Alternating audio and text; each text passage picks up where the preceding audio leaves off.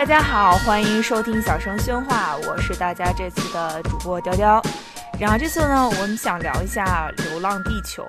就《流浪地球》这个电影是什么，已经不需要介绍了。就是只要你和中文互联网世界稍微有一点点互动，你可能已经被剧透的体无完肤了。如果你还没有看这部电影，请关掉你手里面的任何客户端。因为这个播客里面会有非常非常大量的剧透，我们是基于大家在看过的情况下在讨论的，所以，好的，两个小时之后你已经看完了，然后现在我们进行一下自我介绍，我是雕雕，然后这次我们请到了 Alpha，大家好，我是 Alpha，还有我们的新朋友，就是在宾夕法尼亚大学读社会学 PhD 的尤飞，大家好，我是尤飞，尤飞声音好甜。对于《流浪地球》这个电影，是大家在什么情况下看的？然后刚看完之后观感是什么？这是一部贺岁片吧，然后就是。每场基本上，我就是我已经第三刷，打算去四刷。然后我在四刷的时候，还看到 AMC 的这个排片都是一天以八九部的这种量来排。然后在里面抢票的时候，发现就是这个电影剧电影这个上映已经有一阵子了，发现还是票都被抢一抢而空。就是当时去看的时候是觉得是贺岁片，然后比较喜欢刘慈欣，其实没有怎么抱太大的期待。然后看完之后就是那种属于。卧槽卧槽卧槽！然后爆炸着出来的那种感觉，所以这个故事告诉我们，三番的中国人是真他妈多啊，浓度超高的当时，浓度超高。尤飞是在那什么时候看的？在哪看的？嗯，我是在纽约看的，在时代广场的那个 AMC，然后它里面是是 IMAX 3D。嗯，我看的时候应该是前三天吧，只上三天的 IMAX 3D，之后就让给那个乐高大电影了。所以我觉得还是还是蛮幸运的撞过去，因为我平时在费城，费城这边我要找 IMAX 就没那么容易了，嗯，然后当时买票的时候，我就先刷了一下，发现哎今天有场，那我就想过一会儿再订吧。结果等我回到宾馆再刷的时候，就已经只剩前两排了。我当时还没有想到这个电影会这么爆，真的是特别震惊，然后迅速的就买了，然后冲去看了。当时还出现了播放事故，就是他那个 3D 电眼镜给发错了，发的是普通 3D 眼镜。然后开场之后，大家纷纷就说这没有 3D 效果，完全是重影的，因为现场全部都是中国人。然后电影院又给掐掉，重重来了一遍。嗯，当时看完之后，我感觉到我身边的看上去像是理工男的。可这这是刻板印象，但看起来像是理工男的那个中国男生都在擦眼泪。然后我当时都瘫倒在那儿了，我觉得我这边的中国就直接就瘫在座位上，然后就就愣住了。就是就片尾曲响起来的时候，就影院，因为我已经三刷了嘛，每次我观察到的现象都是一般就是大家都拍屁股走人，但是这次现象就是说有大半的观众就在坐在椅子上瘫倒在椅子上就不走，然后再愣在那个屏幕前那种感觉。对对，我这边也是，因为片尾片尾他做的特别精心嘛，是那个一本书的纸雕的那个效果，然后也也确实非常好看。嗯，当时确实大家真的是先鼓掌，然后看完片尾。我一直等到最后，他走过了有那个未来事务管理局的这个名单，因为我在未来事务管理局有好多朋友，当时看完真的是超级感动。我是我跟你是在同一个电影院看的，但是我看的没有那么早。我是一个非刻板印象的的这种理科女，就是我一进去之后，从第一个镜头开始，我就眼泪哗哗的在往下流。到最后从头哭到尾，然后但是就是那种你又我有的时候又感动，然后又爽，然后就是哇，我就是那种我非常复杂的情绪。我出来之后，我跟别人说，My eyes are ejaculating，就是 It's not just crying。这个电影我本来去看之前很忐忑，因为这个电影我知道，呃，刘慈欣。他的这种创作路数，还有包括吴京这个人的存在，有非常强烈的不去看这部电影的动力，但与此同时又有非常强烈的去看这个电影的动力。我买票之前脑子里想到家里面的一捆捆的科幻世界，就说不行，我一定要去看，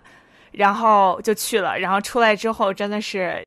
我也是，你你看到我的朋友圈，看完之后立刻就冲出来就写了，大家赶快去看，我我给钱你们去看，就是那种迫不及待的想要安利出去的。对对，真的是这样的。就是一般你去讨论一个科幻电影，有几个层面，一个是，呃，技术术本身，就是你把技术术推进到你想象力的极限。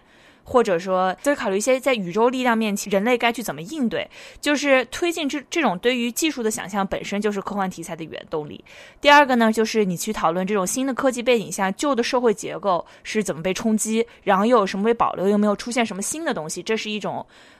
我们可以说社会科学式的想象。还有一个就是技术和人的关系对人的冲击，通过新的技术关系去思考人性，这个更多的是从一个比较哲学的角度上来说。就是之前可能听过小陈宣话聊科幻题材的听众可能知道，就是我们一般会优先选择从技术的角度去思考，然后再通过这个来引出呃社会结构和就是哲学方面的讨论。但是这个电影又和《Galaga》和《西部世界》不太一样的，它的这个技术层面或者是科学层面，其实我出来之后跟朋友说，他其实局限在高中物理倒数第二道大题的这个水平。它还是传统物理，还是牛顿是牛顿可以可以解决的这个问题。所以说，它不像《西部世界》是在讨论 AI 的伦理学，是这种时代上比较尖端的讨论；也不像《g a l a c a》当时也有非常多的就是这种关于克隆人啊、基因改造这方面的争议。呃，这个无可厚非，就是它的技术不是那么高端。但是我们需要改变一个角度的话，那我们就放弃这个角度，彻底从情怀开始讨论。《流浪地球》对于科幻迷来说，它意义真的非常重大吧？就是无论它有多少的毛病，你被爽到。都是非常非常正常、非常可以理解的。这个你们两个肯定也有非常多的话想要说。呃，《流浪地球》的原作是发表在两千年，我当时应该是在最新刊的科幻世界上就看到了，当时的感觉是非常非常震撼的。虽然现在回头去看这篇小说，你会发现这个也能叫小说吗？它其实连一个正经的情节都基本都没有，就人物也好，其实你可以说是非常薄弱的，但是。在当年的科幻世界上，刘慈欣他的这个宇宙层面的美感上面的能力是没有其他的科幻作家可以超过的。中国其他的科幻作家可能在其他方面有各自的自己擅长的领域，但是在这个层面，这种宏观的美学上面是只有刘慈欣能够写得出来。虽然大家都说他文笔不好，但是就不重要。当你看到他描写的这个场景的时候，当当你看到他写这个地球发动机。这个喷出火焰，然后将整个星球带走，这种这种想象的时候，真的是整个人都都酥掉了。嗯，然后这么多年来，我一直以为《流浪地球》是刘慈欣的作品里面最不可能拍成电影的。我从来没有想到他会是第一部，如果我们不算这个《疯狂的外星人》的话，我从来没有想到他是第一部真正的拍成电影的刘慈欣的作品，而且能够还原的这么让我们这些就是大部分科幻迷能够满意。这这一点，仅仅做到这一点，我觉得就能让人原谅电影里面的所有的缺陷了。没错，就是刘慈欣在写科幻，他动不动就是把这个宇宙尺度就像是甩香蕉皮一样，就夸夸夸甩你脸上。就不知道为什么要用香蕉皮这个词来形容，但是他就是会不停的告诉你说，快看快看，宇宙尺度好大好大，就这么大。相比起我另外特别喜欢的一个科幻作家江峰南，就是 Ted Chiang，以这个层面来比较的话，我就可以说把刘慈欣定位成一个工业时代的作家，然后把江峰南比作一个后工业时代的作家。就江峰南的作品更。聚焦的是，比方说人在一个高度发达的一个呃后工业的社会，然后与人工智能的关系，其中对于伦理的一些关系。刘慈欣的他的世界观完全就是一个把你放在一个人类身体中，让你和宇宙直接对话。他的作品永远都是以宇宇宙尺度来算的。对，我觉得刘慈欣的书，它有一点就是说，他对于宇宙本身浩瀚的这种恐惧感和美感。的把握特别好，就是人类的存在的意义一次一次的又被这种宇宙式的 cosmetic 的庞大的力量碾压，然后又一次一次的通过某一种人类能力上的重组去重建求生本身的所谓就是 human dignity 和 human grace，就这一点是我觉得是特别抓人的，然后让人特别痴迷 刘慈欣的，就无论你对他有什么样的诟病，对。嗯，刘慈欣其实自己承认的，给他影响最大的科幻作家应该就是阿瑟克拉克，所以我觉得刘慈欣的这个科幻美学是一种非常复古的。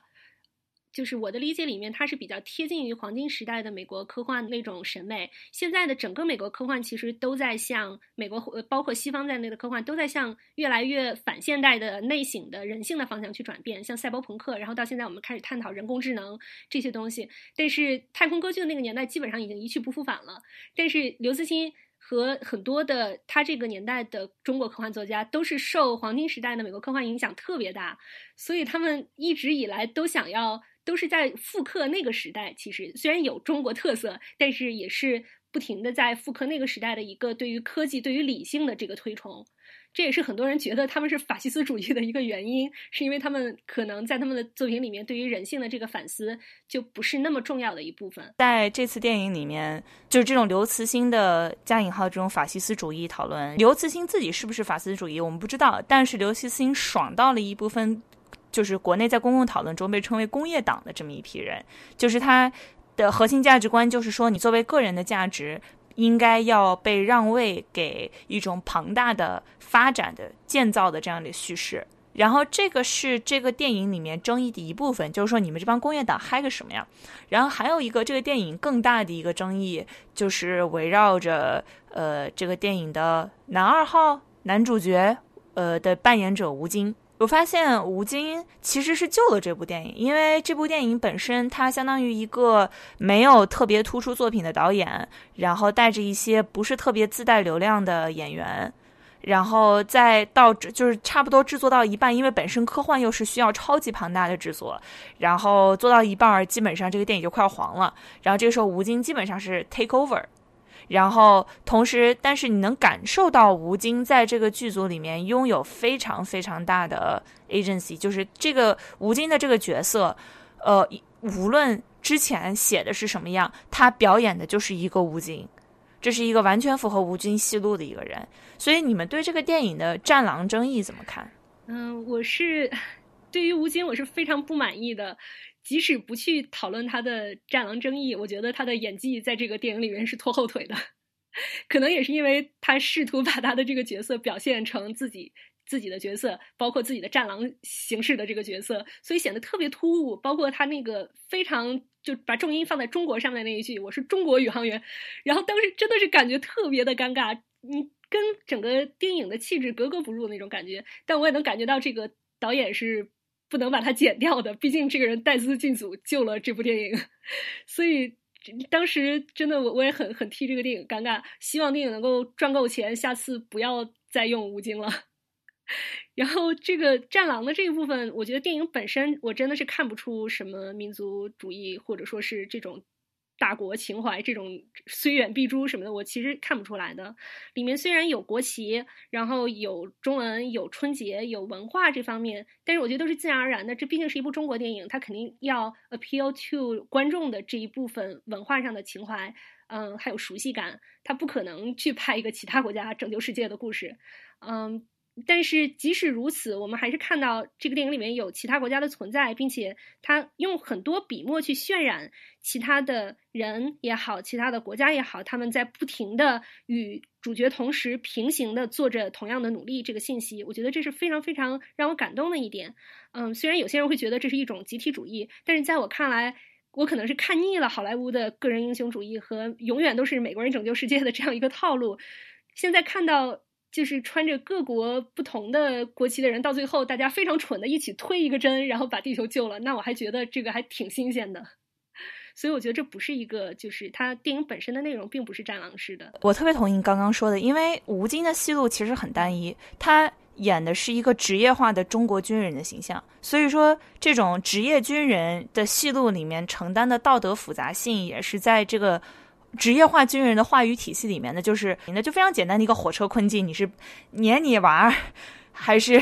撵撵撵你自己，还是撵人类，还是撵这个空间站，对吧？它是站在这么一个半道岔的位置上，但是这个体系是可以基本上套进，尤其是刘慈欣的这个科幻世界里面，这种职业化中国军人的形象，因为科幻角色里面确实也有非常多的呃职业军人形象，但是。本身的这个半道岔的角色完全是可以更复杂的。你单纯用职业军人的这个戏路，其实是把他能够表达的东西局限了。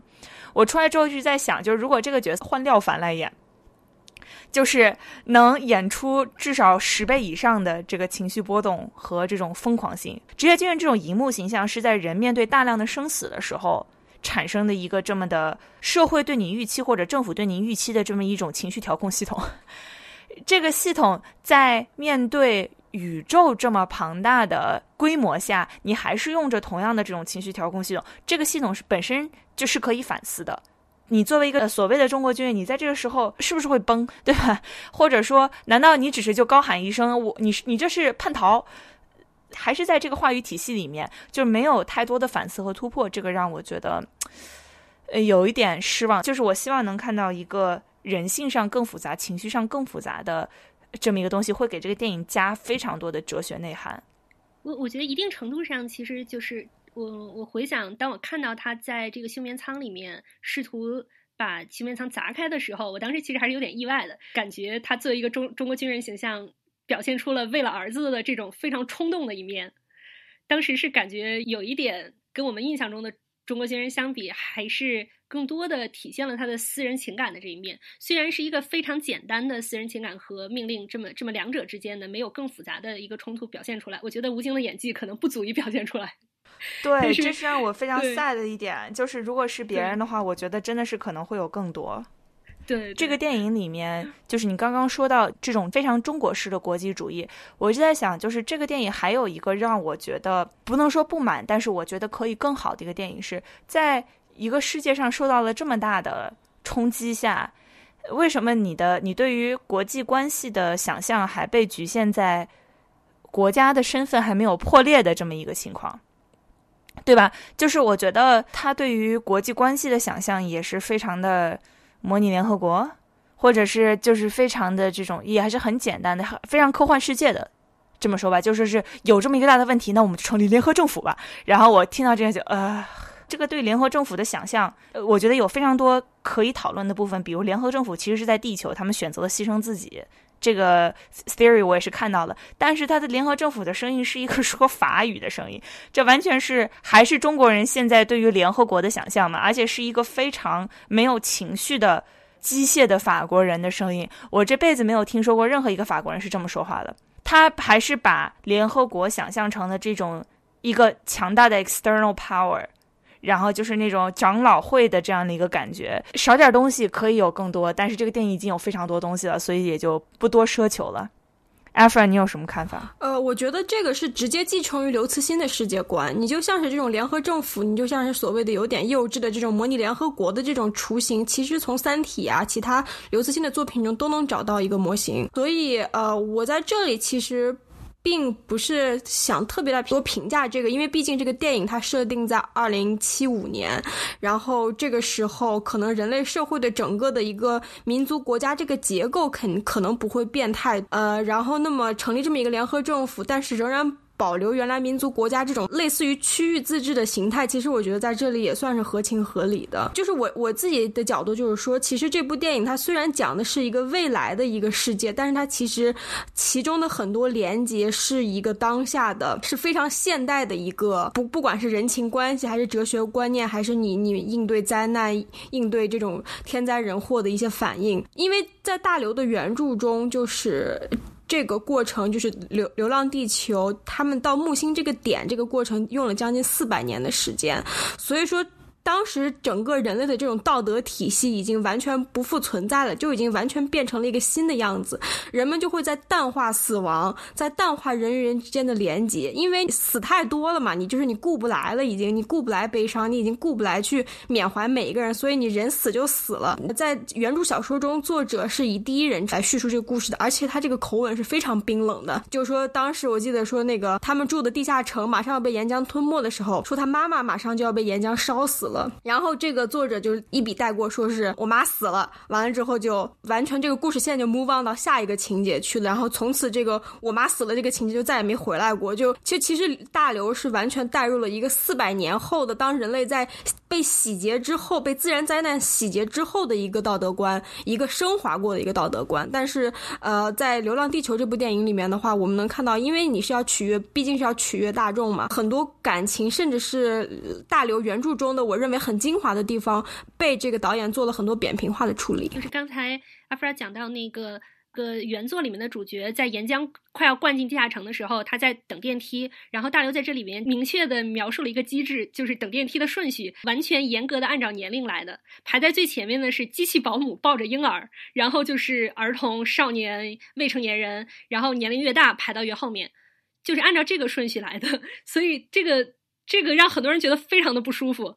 嗯，到电影里面呢就表现成了抽签，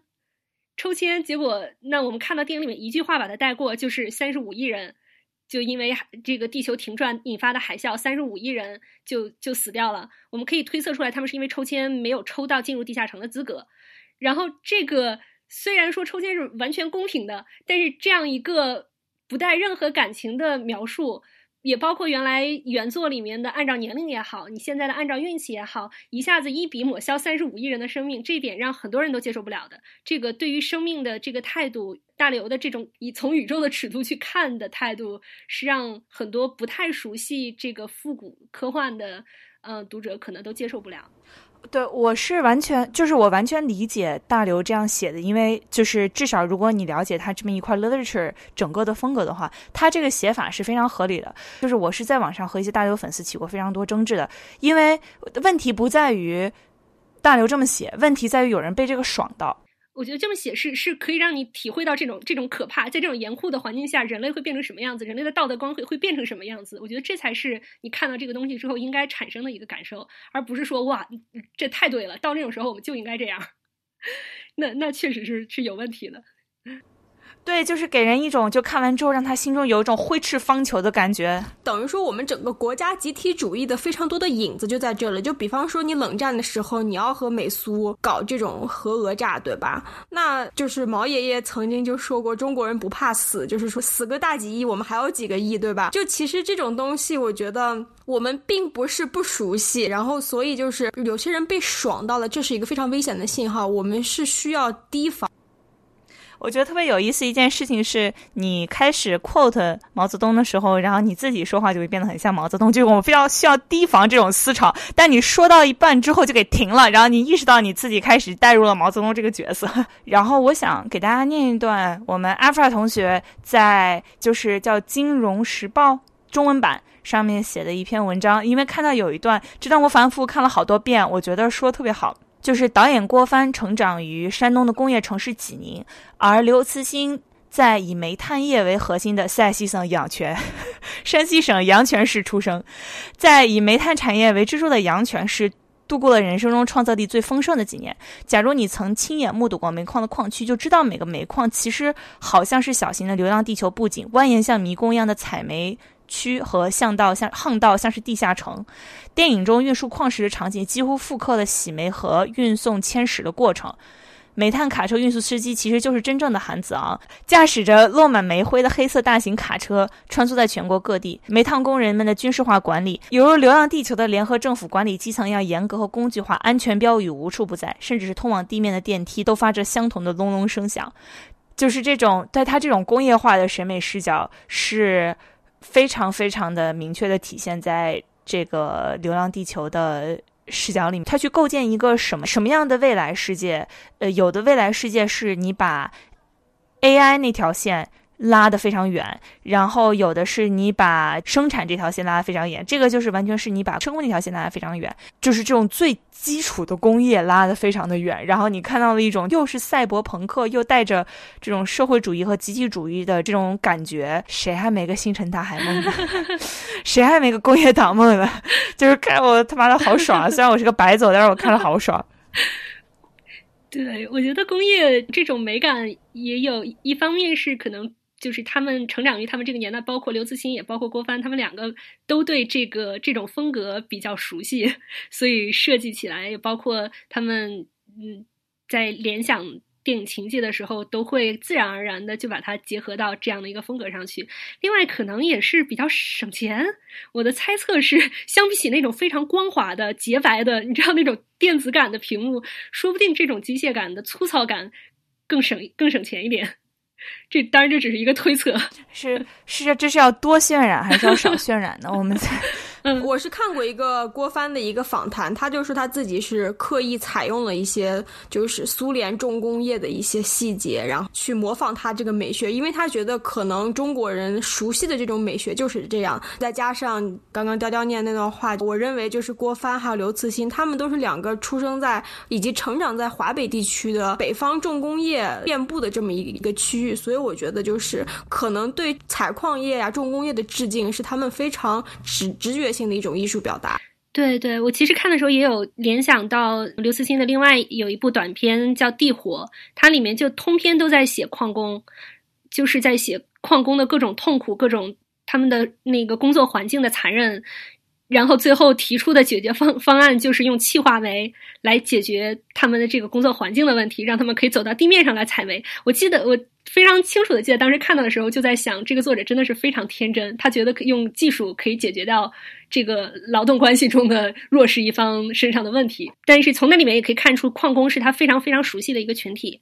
就他也是。我我觉得那个，嗯，埃弗尔对于这个电影的美学的观察和他对矿井的这个联系是是非常准确的。刚才提到之后，我我一想就觉得哇，太对了，这个一定也是大刘作为监制，我我想他在这里面可能也有一定的话语权。我家其实很多亲戚都在国企，就都在这种煤炭产业。每次比方说回大姑家的时候，他们住的那个片区怎么划分呢？谁谁谁家住在大食堂，谁谁谁家住在洗煤厂，谁谁谁家住在发电厂，完全是以这样子来。划分自己生活的区域的，整个你的世界就是个完整的一个采煤以及洗煤以及发电的这么一个完整的体系中，你的世界就是这样子的。所以我特别特别理解刘慈欣为什么能写出来，就像刚刚尤飞说的《地火》，然后以及《流浪地球》。然后我其实非常想跟你们俩讨论一这个电影上面的标签吧，因为它毕竟是中国科幻原电影的这么一部电影，然后你就会发现出现了非常多的这种电影电影的话语体系的抢夺。就比如说很多科幻迷，然后出来说，为什么这个电影要被看成一个战狼电影，对吧？这个电影为什么要加这么多的国家的视角？就看到了就是这个科幻迷们和。呃，这种官方宣传视角的这么一个冲击，然后还有呢，就这个电影，像我你们两个也都在，就是无论是朋友圈也好，还是自己发的文章也好，谈论到了，就是说它作为中国电影的一个话语体系的创造，之前基本上只有好莱坞能做出这种大制作、大想象、大世界观的科幻电影的体系里面，它本身也有这么一个加引号的这种争争夺话语体系高地的这么一个问题在。我想想请你们俩聊一下，说你们对这个怎么看？对，我觉得对于这部电影，真的是大家 科幻迷真的是等了太久太久了。我们一直以为《三体》拿了雨果奖之后，有可能《三体》会是最先拍出来的，但是《三体》就一波一波的负面消息，每次都是就哪里又出了问题，然后说拍完了关机了，然后不知道为什么又不让上映了，所以大家就真的是一波一波的希望又失望，希望又失望，然后现在突然看到。《流浪地球》出来了，而且真的是超乎预期的一个表现，这个我觉得是非常让人兴奋的。这个确实是给大家对于科幻电影的期待打了一个强心针的感觉。毕竟，像好莱坞科幻电影并不能够满足我们所有的对于科幻的想象和期待，特别是你像近年来的好莱坞科幻里面，总是会不可避免的出现中国元素，但是每次出现都让中国。观众觉得哭笑不得，像《火星救援》里面的中国对中国的表现，那那那种政治想象真的是非常的，嗯。就是夸张和荒谬的，然后降临降临里面加加入的拯救地球的那条整条线其实都非常的荒唐，但是里面的中国元素更是让人无法接受。包括女主角，虽然她很努力的去学了一句中文，但是没有恐怕没有中国观众能够听得懂。就是这种感觉，其实也不只是中国，包括好莱坞翻拍《攻壳机动队》的时候，里面的这个日本元素，还有主角又换成了。白人去演这个，每次都让大家觉得非常的不爽。为什么是好莱坞来呈现？好莱坞，你既然根本就不尊重这个社会和呃非西方的社会和文化，那你去这个呈现的时候，真的是会让这个非西方的观众非常的不爽的。所以现在能够看到这样一部本身就根植于东方的社会和文化的科幻电影，我觉得对于科幻观众，包括对科幻有兴趣的现在可能还不是科幻迷的观众来说，都是一个非常非常好的。标杆性性质的存在，对我现在就非常想对着所有人大喊一句：你们现在是懂为什么黑豹这么多人喜欢了吧？对对，我看到 BBC 有一篇文章讲了《流浪地球》，把它跟黑豹放在一起讲，黑豹是呃非洲未来主义，然后同时又讲了一些拉美未来主义的科幻作品，同时又讲到现在亚洲的这个科幻的发展，都是对于非西方的科幻话语的呈现。我觉得这个是一个非常好的视角。对对对，就是其实科幻在我们很多人的心中就是对于一个未来的呈现。但是如果说你这种呈现的权利被人夺走的话，也很可悲的就是很多，比方说刚刚你说的拉美国家，然后甚至非洲地区，甚至亚洲地区，就是我们是没办法去想象一个。未来的，因为就是在屏幕上看不到，然后在其他地方我们也看不到。再回到这个文化霸权，从这个角度来说的话，其实我是被好莱坞科幻电影喂大的一个小孩儿，我是被这种文化霸权以及美国人拯救世界这个套路，我是被驯服的服服帖帖，我是处于一个没什么能动性的这种接收端，知道吗？就是我我没有办法去主动跟导演对话的，我是没有这个话语权的。其次就是说。这种好莱坞科幻片是有一个巨大的惯性的，它就意味着它在美学上、审美上、对话上、套路上，它其实都在长久以来，它用一套这种体系去训练你。所以说，你被训练的也变得非常的懒惰，以及就是这个懒惰的后果，就是说你你想看科幻片的时候，那你的心中就会有一个期待或者预设。这个期待和预设就是说，我要看科幻片，哦，那我肯定看的就是自由女神被冲倒，然后帝国大厦在着火，然后美国士。兵们，然后穿着绿色的军绿色的制服，然后黑人士兵、白人士兵，然后身后背着 AK 四七，然后去打外星人，或者是去拯救地球。这是我们以一个非常懒惰的观众的一个接收端，然后去做的一个预设。这个懒惰并不是说我们自愿的懒惰，而是说我们被这套审美体系被驯服了。我们就是在不情愿的情况下变得懒惰，且我们不自知。所以我觉得这部电影它所打破的一个僵局，就是说它能够让你。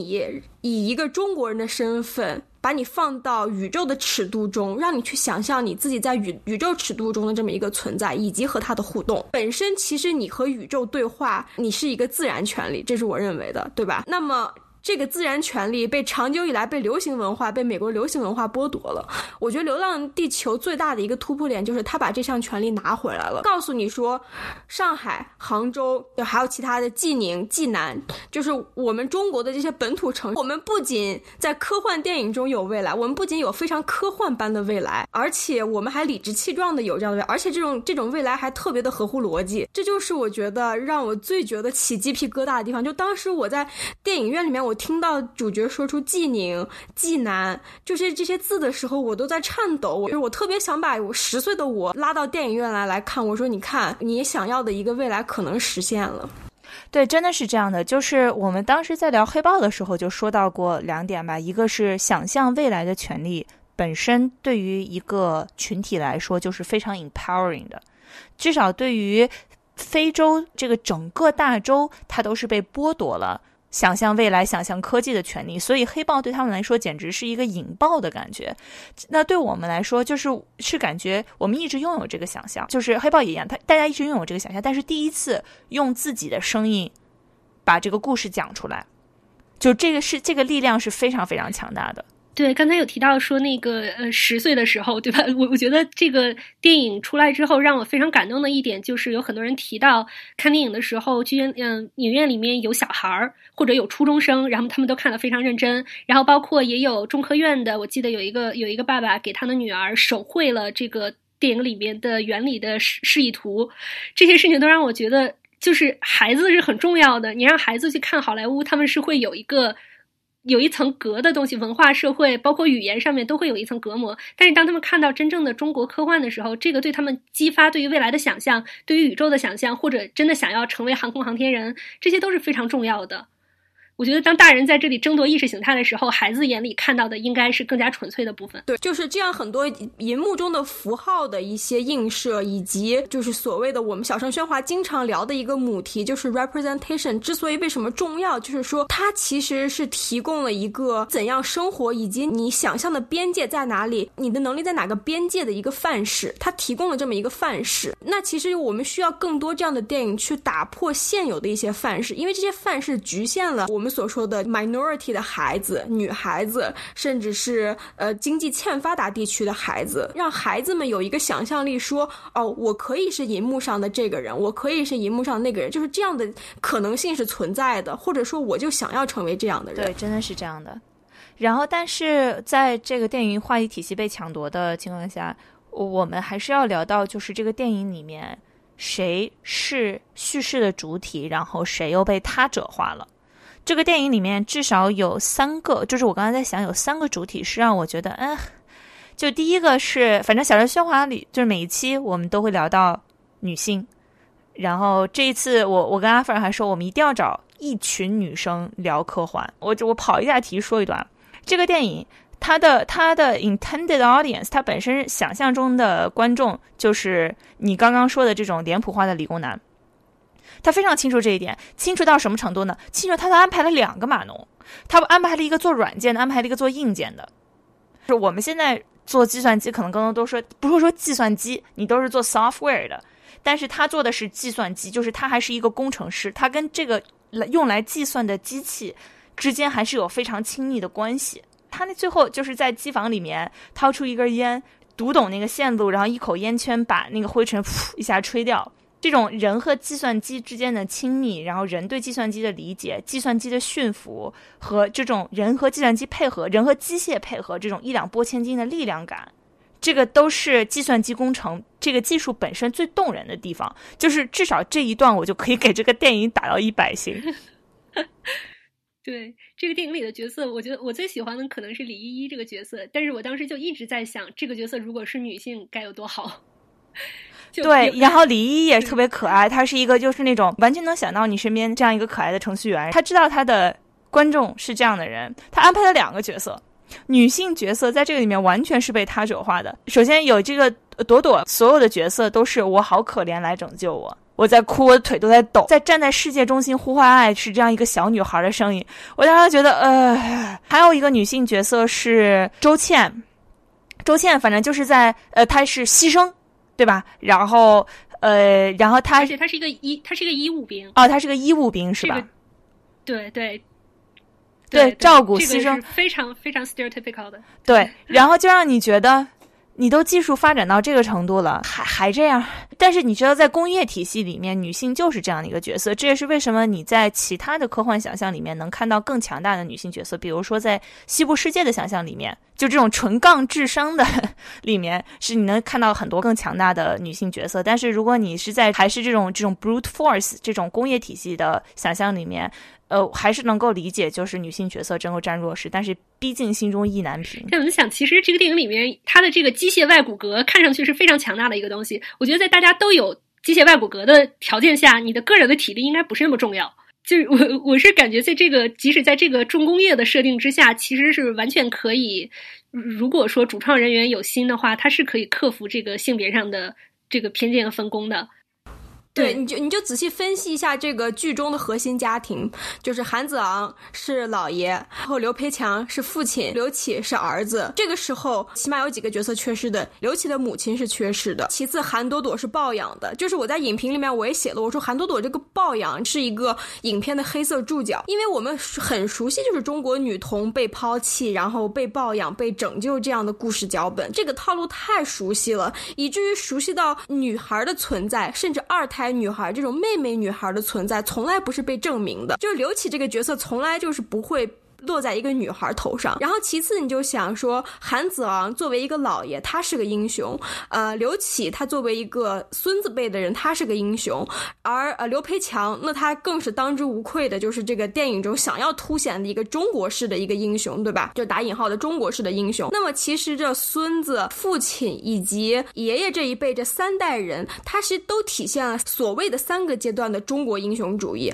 而这个中国英雄主义是一个女性角色吧。完全缺失的中国英雄主义。刘启的母亲很早就就离世，以及朵朵是被抱养，我觉得这就是一个非常细思极恐的一个黑色注脚，对吧？对，这是一个让你不得不想到的东西。就你知道最可怕的是什么吗？就是说，一个刘启作为留守儿童的这些叛逆，他这种心理问题不擅长表达的感觉，然后包括韩朵朵这个女儿的的身份，就是她不是。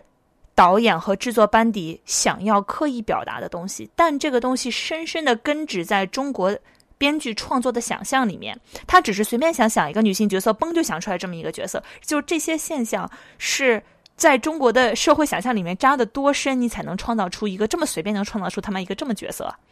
对对，当他们想象这个传承的时候，他们首先想到的是男性的传承。我当时就在想，幸好这里面不是爷爷、父亲、儿子，幸好他还是姥爷。如果他是爷爷的话，我可能就不原谅这个设定了。就你就会非常明确的感受到一个祖孙三代这种这种单传的 这种感觉。嗯，幸好他是有一个女方的这个，虽然也是一个男性家长，但是至少他让我们觉得还好吧。这可能只是一种巧合，虽然这种巧合流露了主创人员的很明显的他们这个思维模式。我在想，如果主创团队里面有这么一两个能够有明确的呃性别意识的人存在的话，就能给他们指出来这个设定上的问题。你至少把这三个人里面有一个换成女的就可以，我我觉得我就可以很满意了。但是真的这个对，或者说这俩程序员里面有个女的都行。对对。就是我还想说韩朵朵这个角色的这种符号化，就是很多人就会把韩朵朵抽象成为一个希望的象征，说韩朵朵最后她代表的是一个人类的希望。但是我觉得就是说韩朵朵她首先她在剧中她就是 n 次被拯救，对吧？她是一个弱者，她是一个需要拯救的人。就是女性的角色，要么就是呃韩朵朵上半部的这样一个弱者，要么是韩朵朵下半部这样一个呃被极其符号化以及非人化这么被圣洁化的。这么一个呃希望，或者说是小型圣母这种感觉，不知道大家有没有体会到？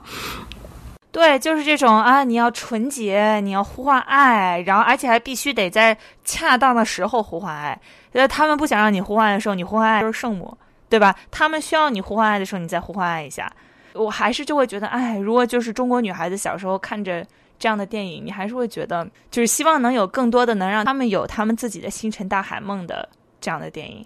然后还有一个，我刚刚说有三个，我觉得会被非常严重的他者化的。第二个是外国人，我们能不能聊一聊那个毛子的角色？一个那个毛子，一个那个麦克隋，可以不要这么 caricature 吗？感觉好像是报复性的，就是说在别的电影里面都是 Asian psychic，然后我们搞俩 white dude psychic，就是搞一个半 white dude psychic，然后让外国人来插科插科打诨。对，不止他们两个，而且里面所有的基本上每次出现的这个外国人的形象，都是有一个非常 stereotypical 的符号跟他们联系在一起的。有时候虽然挺挺好笑的，但是你 想一想的话，确实是一个很扁平的呈现。包括日本人的自杀，法国人的不靠谱，就是 莫那个貌似叫叫醒的法国人转个身就睡了，这个肯定是刻意安排的。然后俄国人的这个是吧，这个好兄弟。然后对，然后要喝酒，然后说，而且俄罗斯人说的每一句台词，我都想翻白眼儿。说我们去贝加尔湖上钓鲑鱼吧，然后说俄罗斯人在太空中是无敌的。这个还是刚刚说的那个问题，对于国际关系的想象是单一的，你没有办法把一个人从他的国家身份中剥离出来。然后，但是你在想象一个人的国家身份、国家身份时候，又是极度符号化的。这是整个中国现在的创作，中国整个创作环境的一个问题。就是这个问题，像艾弗尔刚刚一样，带入一个领导人语气的话，就是要反复讲、天天讲、月月讲、年年讲，直到讲到我们就是我们的下一代 能够写出更多元化。更有血有肉的，能够忽略一个人的国家身份去讲这个人的故事。其实我我不知道是不是导演故意做这个扁平化处理，因为其实，在刘慈欣的原著里面，讲述者吧，就是这个第一主角，他其实是跟一个日本女性结婚了，而且就是在刘慈欣的原著中，好像也是一个非常没有什么刻板印象的国际主义，这是我的观感。我不知道尤飞有没有？我觉得刘慈欣。嗯，我觉得刘慈欣他对日本女性有一种向往，他有一种大和福子情节。这这这是个就包括《三体》里，《三体》里面的质子也好，就哪怕他不是一个真人，但是他要具象化成为一个日本女性的形象。我觉得这个可能是嗯大刘的某种他的一种爱好啊。我觉得这个世界上竟然会出现这个，对大这个世界上居然有。就是大和辅佐情节这么精准的词，对我刚刚还忘了提那个，这里边还提到了这个呃计计算出最后的这个计算方案的一定是以色列的科学家，这个其实也是中国人对于犹太人一定最聪明的这么一个一个呃刻板印象。对，然后还有就刚刚我一开头说的联合国的非常 dispersonal 的这种没有人性的这样的一个法国人的声音啊，就是这个里面有非常非常多的东西在里面。电视电影又特别刻意的回避了美国。我觉得这一点其实我们看得出来，他是很刻意的，基本上也是一种报复性的，就让你天天拯救世界。我们这次就不带你玩儿，然后出现了一次吧，美国国旗盖在一不太清楚是盖在电脑上还是盖在棺材上的这么这么一个场景，但是大部分时候它都是不存在的。不过我觉得这个电影有一个好处是，即使是这样一个有点违和的东西，你也是可以把它放在这个设定里面去解解释的。就是这个危机发生在苏拉威西，那美国跑过来实在是太远了，他们应该忙着救他们自己的发动机，所以我们也是可以让它自洽的。呃，对，不是，但是最后出来的人里面好像有美国人吧？就是因为这个电影里面。对这个电影里面主要有太多个语言了，就是我脑子里面切不过来。对它里面跑过来的人里面好像是有美国人的，这个我可能是错的，但是我记得有一段有一个人说，Do it's gonna be so far away。对，里面有个非常有趣的情节，就是最开始就是那个一段一段新闻快速剪辑，就是报告说全球都在做这个发动机推动机的时候，有一个非常短的一个 CNN 播报的镜头，就是说 Union Strike，说美国这边盖发动机，然后这个工会开始罢工了。然后我当时我就想，OK，我说我说 OK，我说这个这个细节可能是他们是是的确是要想黑一下下的。这最后一个。我觉得被他者化的对象，这个说的我觉得可能有点牵强，但是我总觉得人民这个概念是完全被剥离开了的。就是说，它里面的核心就是呃上面的天上的人，然后是救援队，就是你作为的 the people，在这个里面是第一没有声音，第二就等死。然后有一些自己的小的生活，就是我们一开头说到的这种大刘经常被诟病的这种蝼蚁主义，然后把人看成数字的这个东西的一个体现吧。呃，我就在想说，这个电影该会怎么去处理？他对于处理大量的死亡有没有一些克制？我一开始在想说，哦，好，他至少抽签的那个时候没有给你弄一堆人死的这个镜头，还稍微有点克制。然后最后到中间的时候，最后还是。给我来了一个，就是所有人都在绿色的水里往上游的那个镜头。那个镜头我至少能做三个月噩梦。呃，这个我觉得已经最大化的去在叙事中还是有克制的，但是就是他还得死一堆人给你看，死一堆人不知道爽一下谁。对对，我听说那个原版是说有有更长的这么一个镜头，就无数死尸漂在水里的镜头，可能因为春节档被剪掉了。对。对，然后不是，但是原版里面我最期待看到的是所谓的反抗军。我其实不知道有反抗军这个故事线，但是我看到李依依的那个 PTSD 的样子的时候，我当时想说有有些人出来，我觉得说肯定会有反抗反抗军这个故事线的，就是肯定会有，说不定有人都露在外头了呢。然后呃，看到李依那个反应时候，就是加深了我当时这个这个 theory。然后我出来之后，哦，果然。他有这个故事线，如果就非常期待导演剪辑版，然后有这么一个能把能把这个故事线加进去，我就会特别特别的爽。对对，现在只剩下最后的这个片尾游行队伍了，还我的还我阳光那个。对对对，让我感到震惊的就是片中整个人类这种基层组织对于联合政府的忠诚。就比方说幺七幺杠幺幺这个救援队，救援队还没在，还在那儿，呃，觉得自己是救援队的一员。就是我不知道这个基层组织为什么会跟着每一个，不管你是平民还是你是救援队的一员，就是为什么会这个基层组织的印记会在你身上烙这么深，以及就是。马上人类存亡关头，你自己要死的时候，你为什么还会 stick with it？我当时我就觉得特别特别让我觉得有点有点摸不着头脑吧。对。而且我我中间嗯有提到说这个圣母的时候，我就想到有一些人批评说周倩她作为一个军人，她中间开枪把伙食打掉是很不负责任的，有这样的一些批评，说说她也是一个圣母的化身。但是其实我觉得可能她是她是这个救援队里面最有人味儿的一个体现，而且她的做法其实是最理智的一个体现。当当王磊被这个所谓的救援队的责任冲昏了头脑的时候，其实是周倩把他叫醒了。嗯，当时我也觉得这个情节是可以说是一种突破，但是最后这个确实，你让韩朵朵自身把她把她的这个自我身份认同跟救援队联系在一起，确实是一个比较小家子气的一个一个处。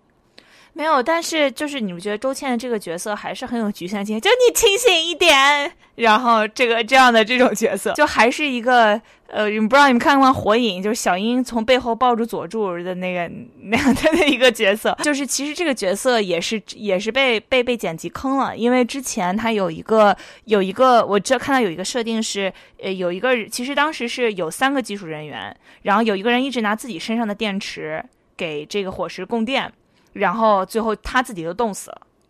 这点其实，嗯，现在的版本里面也有有体现，就是那个，嗯，队友死掉的时候，王磊首先上来就要拆电池，就可以看得出来，就是他们是必须需要电池给火石供电。这个逻辑可能不是讲的特别清楚，嗯，但是确实是，如果能够讲的更清楚一点的话，大家也可以更好的理解周倩做这么做的一个嗯理由。挺开心的，我觉得今天聊的还挺到位的，感谢 Afra，感谢尤飞，感谢大家听完我们这么一个播客。最后结尾就大家一人讲一个你听到的最好笑的关于《流浪地球》的段子吧。能，嗯。那我我来讲，就是这个吧。我作为一个科幻迷，同时呢也算是半个腐女，所以我这几天一直在追那个 A O Three 上面的同人文，然后发现了现在已经出现了非常多的 CP，在这里面，